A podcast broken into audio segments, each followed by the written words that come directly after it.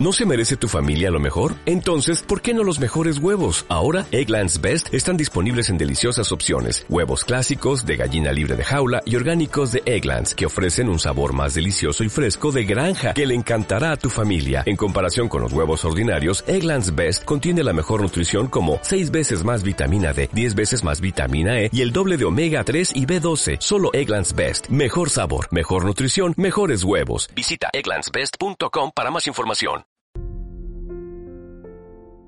Estás escuchando Buscadores de Respuestas Autismo TEA. Un matrimonio con una hija con autismo o TEA, trastorno del espectro autista, te explica a través de audios y en un lenguaje claro y sencillo sus vivencias y experiencias. También reflexionan sobre temas de actualidad y de interés sobre dicho colectivo. Un canal de podcast creado por Miguel y Ana e inspirado en su hija Daniela.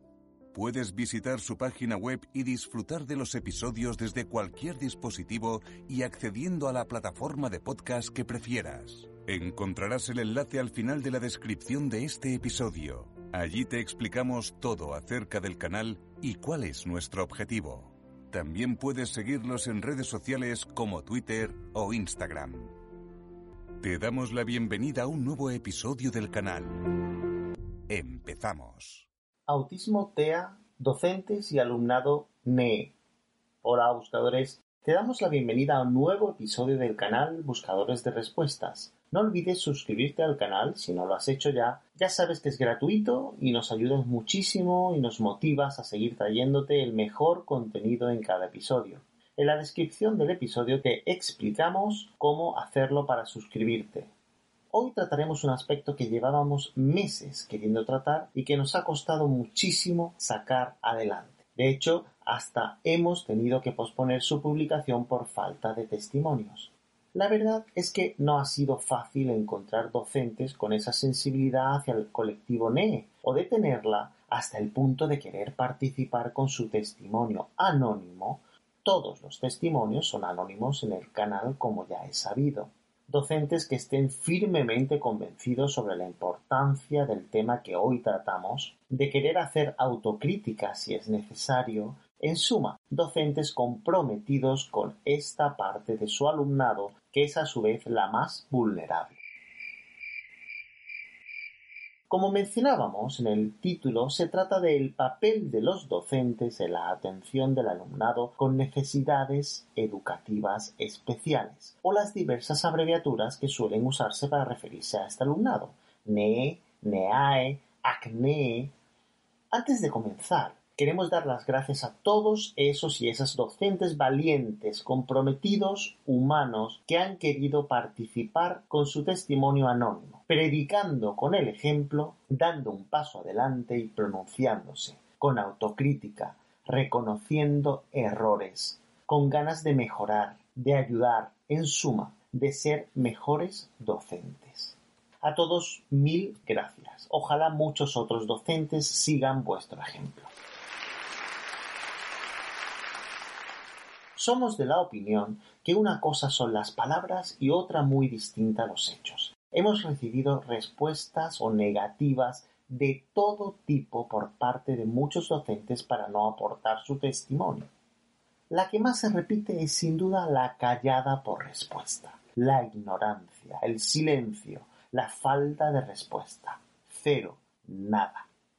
Después tenemos negativas del tipo desde los olvidadizos, que hay que perseguirlos, a veces para nada, desde los que ahora no les viene bien o están muy ocupados, a pesar de que han tenido todas las vacaciones de verano para hacerlo, pero sí han estado muy activos en redes sociales, por ejemplo, o desde los que salen de viaje, o desde los que han estado o se encuentran hospitalizados, o desde los que aseguran que ahora, con el comienzo del curso, son meses de mucho ajetreo y no tienen tiempo para nada, o incluso que su testimonio no aportaría nada y por tanto mejor no hacerlo, entre otras excusas.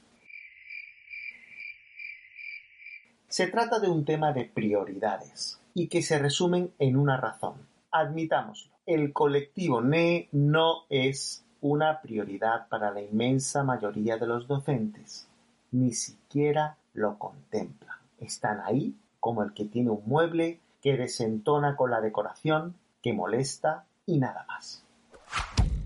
Además, dentro de su libertad de cátedra, pueden atenderlo como consideren oportuno, tengan o no tengan la formación, y aunque no sepan cómo hacerlo.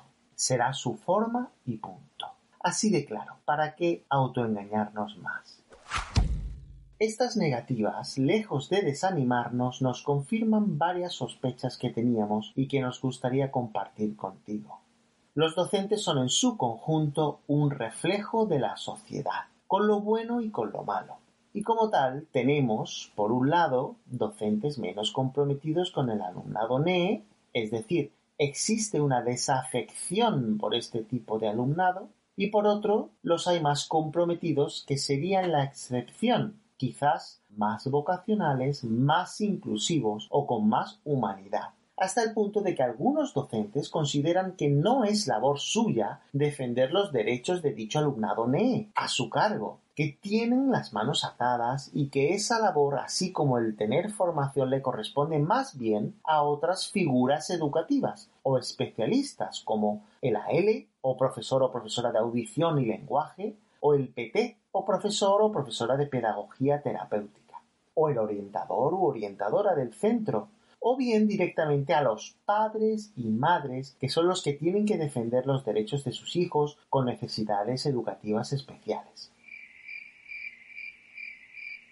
Existe una falta de preparación o formación realmente preocupante y que impide el que los docentes puedan tratar con garantías a este alumnado y así lo manifiestan abiertamente algunos de los docentes más sinceros y críticos que participan con su testimonio en este episodio, así como los formadores de los futuros docentes, que también lo corroboran, lo cual no deja de ser más preocupante si cabe. El no querer reconocer esta realidad de base es un tremendo error, además de irresponsable. Y el no querer ponerle remedio o exigir esta formación en horario lectivo para los docentes perjudica tremendamente a dicho alumnado y a su evolución futura, a veces de forma irreparable, pues se pierden años preciados que ya no vuelven. Esto es una realidad objetiva por muy incómoda que sea aunque muchos no se sientan responsables o les dé absolutamente igual lo que pueda sufrir este alumnado cuyas necesidades educativas no se saben abordar, así como el calvario por el que hacen pasar a las familias cuando exigen un trato igualitario al resto de alumnos. Admitir que se están discriminando como que no gusta. Ahora bien, también tenemos el enfoque opuesto ¿Hasta qué punto estamos exigiendo a los docentes, a los tutores, por ejemplo, unos conocimientos sobre muchas patologías o enfermedades sobre los que no han sido formados? ¿Serían los docentes, entre comillas, víctimas y verdugos al mismo tiempo? ¿Permitirías que un cardiólogo te operara de un hueso roto porque no hay traumatólogos disponibles? ¿Y te obligaran a probar suerte, a jugar a la ruleta rusa ¿Por qué lo permitimos en educación? Quizás es un síntoma de lo poco que importa la educación en determinados países, y mucho más si hablamos del colectivo NEE. Existe una gran falta de voluntad a todos los niveles, político especialmente, educativo, sanitario, etc., por cambiar las cosas, por cambiar el cómo se atiende a determinados colectivos y sin que esta atención sea traumática por desconocimiento y falta de formación. Existe mucho miedo a hablar abiertamente sobre la cruda realidad que este alumnado vive en las aulas. No solo entre los padres y madres, sino también existe mucho miedo entre los docentes, y se opta en la mayoría de los casos por callar y perpetuar la situación actual no vaya a ser que por hablar uno sea señalado o señalada, estigmatizado. Creemos que este sería un silencio cómplice y que traicionaría a una parte del alumnado a cargo de estos docentes que callan. A nosotros no nos sirve de absolutamente nada que se nos recite como un papagayo una normativa o una legislación donde todo es precioso y muy bonito, donde el día a día se dulcifica. Si en realidad esta normativa y legislación no se cumple, es papel mojado. pero también cuando tu trabajo está en juego, ¿qué harías? Existe una alta tasa de interinidad, es decir, al ser interino o interina, el docente no tiene una plaza fija asignada en un centro educativo determinado. No tiene una estabilidad y cada curso va cambiando de destino con el consiguiente desánimo, cambio de forma de actuar y sensibilidad que marca el equipo directivo de cada centro, etc. Esto contribuye más todavía al miedo a hablar. Existe una gran falta de recursos. Muchos docentes culpan a esta falta de recursos usándola como excusa para explicar el que no puedan tratar a este alumnado debido al elevado número de alumnos por aula o también llamado ratio. Y según te explican, si tienen que atender a alumnado NE, dejan de tratar al resto del alumnado y eso no es posible. Por lo tanto, conscientemente dejan de atender al más débil, al más vulnerable, al que requiere más trabajo. Muchas veces se olvida lo importante que es la actitud, la autocrítica para saber en qué mejorar, el ser resolutivo, el hacer las cosas fáciles, especialmente a aquellos alumnos que más apoyo necesitan y por tanto a sus familias. Se confirma que todos los alumnos no tienen los mismos derechos en la práctica, existiendo alumnos de primera y de segunda, siendo uno de los más afectados el alumnado NEE, también se confirma que existe una discriminación tan normalizada dentro del sistema educativo que ya no escandaliza ni sorprende a nadie y que podemos resumir en una frase. Es lo que hay. Y tenemos que dar las gracias por lo que tenemos, porque podríamos estar peor. De hecho, no es casualidad que organismos internacionales hayan condenado a España en repetidas ocasiones por este motivo y por incumplir los compromisos adquiridos, como el Comité sobre los Derechos de las Personas con Discapacidad perteneciente a la ONU, sin que esta situación haya sido subsanada hasta la fecha ni parezca que lo vaya a ser. En definitiva, se están perdiendo derechos que aparentemente ya habían sido conquistados. Vamos hacia atrás a peor. Simplemente es una parte del alumnado que no interesa que esté bien atendido con todos los recursos necesarios. No es una prioridad. Quizás se piensa que el colectivo NE no aporta nada a la comunidad educativa y es un gasto innecesario en recursos, y los hechos confirmarían esta hipótesis. La clave estaría en aparentar o que parezca que está bien atendido, pero muy poco importa el que realmente lo esté, ni el seguimiento que de esta supuesta atención, entre comillas, sea real. Una pena. La encuesta que hemos enviado a los docentes era bastante completa. Se compone de 10 bloques temáticos o epígrafes y dentro de cada bloque encontraremos varias preguntas o reflexiones que no tienen otro objetivo que saber cuál es la opinión de los docentes que habitualmente tratan con dicho alumnado NE. Los bloques temáticos serían encuesta. 1. Experiencia. ¿Has tratado con este tipo de alumnado a lo largo de tu vida profesional? ¿Qué tal? Cuéntanos. 2. Herramientas. Como docente, ¿Sabes cómo tratar a este tipo de alumnado? ¿Consideras que tienes las herramientas, formación o conocimientos necesarios? Si la respuesta es negativa, ¿cómo te las arreglas para atender a esta parte del alumnado o te apoyas para su atención en otros especialistas del centro, tipo PT, AL u orientador o orientadora? 3. Entorno educativo. ¿Qué consideras más importante a la hora de atender a este tipo de alumnado? Tener recursos o tener voluntad e imaginación para encontrar soluciones. Amplía tu respuesta. ¿Qué opinión te merecen los actuales ratios, especialmente los del alumnado NE? 4. Derechos. ¿Consideras que en la práctica el alumnado con necesidades educativas especiales tiene los mismos derechos que el resto de alumnos a tu cargo? ¿Qué le dirías a las familias de dicho alumnado que tienen incluso que acudir a los tribunales para reclamar dichos derechos. 5. Falta de recursos versus inclusión. ¿Qué opinas cuando se argumenta que debido a una falta de recursos donde mejor se encontraría dicho alumnado sería en la educación especial, segregados o apartados del resto de alumnos.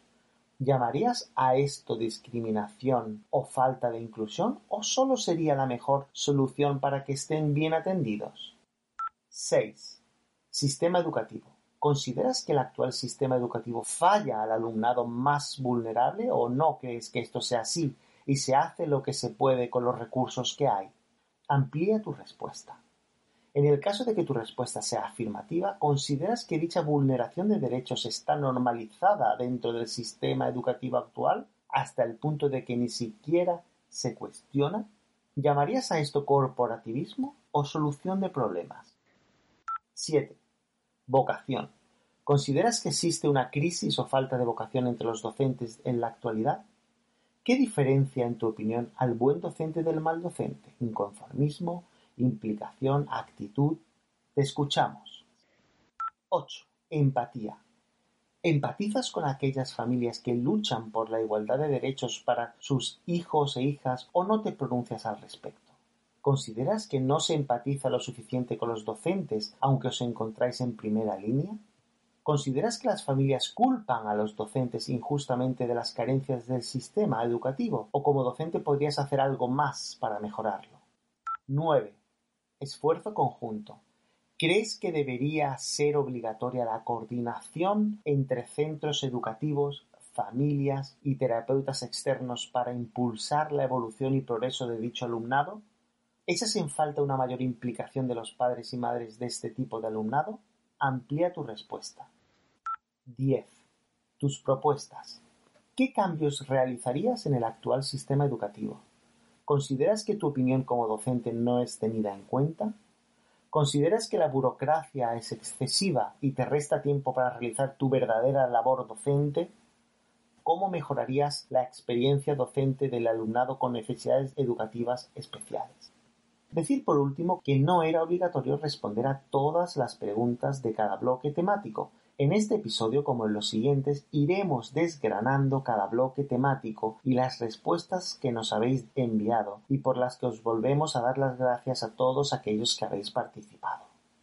También sería muy interesante saber cuál es la opinión de los docentes universitarios que forman a los futuros docentes que atenderán en los distintos ciclos educativos al alumnado NEE, pues ahí estaría el origen para saber si realmente dichos alumnos consiguen la preparación suficiente para atender a dicho alumnado o no. De hecho, estos formadores de docentes nos cuentan en primera persona cuáles son sus impresiones.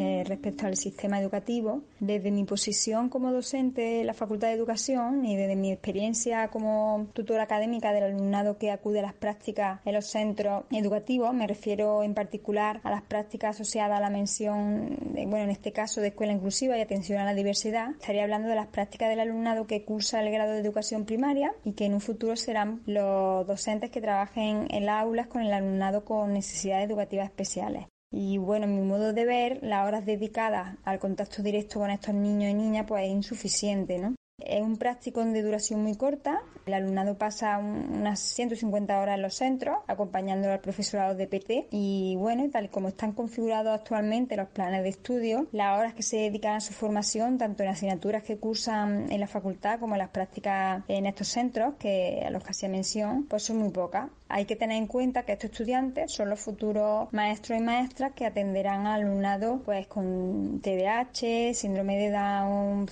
alumnado con otras diversidades y que bueno, al terminar el grado de educación primaria pues no han tenido un bagaje importante ¿no? para, para poder atender de manera satisfactoria pues las necesidades que se les van a presentar en su futura aula. ¿no? Y bueno, los estudiantes cada año sufren una especie de shock cuando acuden a estas prácticas de la mención de escuela inclusiva y atención a la diversidad, porque se dan cuenta de que son unas prácticas con un periodo pues muy corto de duración, aproximadamente suponen un mes, unas cuatro o cinco semanas de forma intensiva cada día acuden a los centros y sienten pues, como que lo que han visto en la asignatura acerca de las necesidades educativas especiales a la hora de poder poner en práctica y resolver cuestiones que surgen en el aula, pues no están capacitados para hacerlo a pesar de que son sus últimas prácticas académicas y que además las realizan en el cuarto año de carrera. Ellos sienten que lo que han visto en la teoría pues difiere o está alejado de lo que se encuentra en la realidad de los centros, ¿no?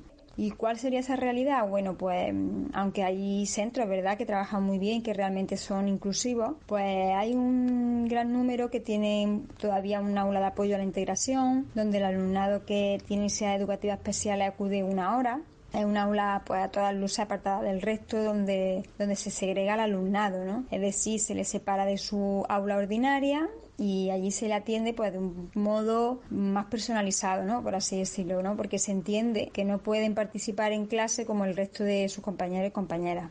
Esto choca con lo que ellos entendían que era la inclusividad. También pasa que cuando les propongo que planifiquen actividades inclusivas para este alumnado y que por supuesto que las lleven a cabo en su aula ordinaria con el resto de compañeros y compañeras, pues siente que no están totalmente preparados para atender a, pues, a 25 niños y niñas, por ejemplo, entre los que se encuentran también pues tres o cuatro alumnos que tengan necesidades educativas especiales.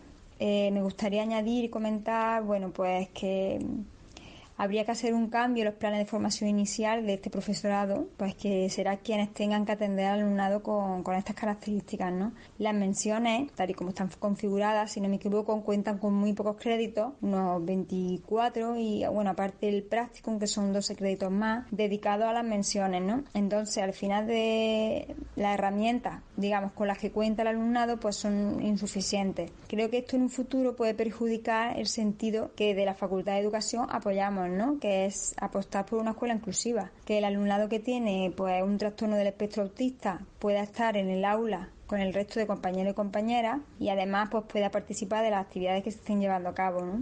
Esto se consigue obviamente cambiando las políticas educativas, pero en primer lugar, pues la formación inicial del profesorado. La inclusividad es una forma de entender la educación y bueno, claro que tiene que ver con recursos, con apoyo, pero va más allá de eso, ¿no? Es una forma de vivir la educación y eso tiene que trabajarse desde la formación inicial. Desde mi experiencia como profe en la universidad, como profe de educación y como profe de, de alumnos de características especiales, si he tratado con ese tipo de alumnado. Eh, por supuesto, porque por estadística sé que sí, pero como profesora universitaria es rarísimo que algún alumno me venga con un informe de dislexia, de discalculia o de altas capacidades. Normalmente están mezclados con los demás y bueno, como uno mezclados con los demás muchas veces sin saber ellos mismos que tienen esa condición. Entonces, con los años de experiencia y el querer fijarte un poco, eh, me pasa que los detesto yo. Entonces, yo he tenido alumnos de cuarto de carrera que al ver el examen y ver según qué cosas estaban escritas y cómo, le he dicho al alumno, oye, ¿tú has pensado alguna vez que pueda pasarte esto? Y de hecho me dio mucha pena hace un par de años un chico que me contestó, sí, el año pasado me lo dijo este otro profesor y ya lo hemos mirado y efectivamente. Entonces lo había descubierto ya a los 21 o 22 años y es una persona que conforme uno veía el examen ya decía, uy, aquí hay algo. Y yo no soy experta en el tema ni soy psicóloga. Entonces, simplemente una sensibilidad que muchas personas antes que yo eh, le habían dado clase a este chico y no habían tenido.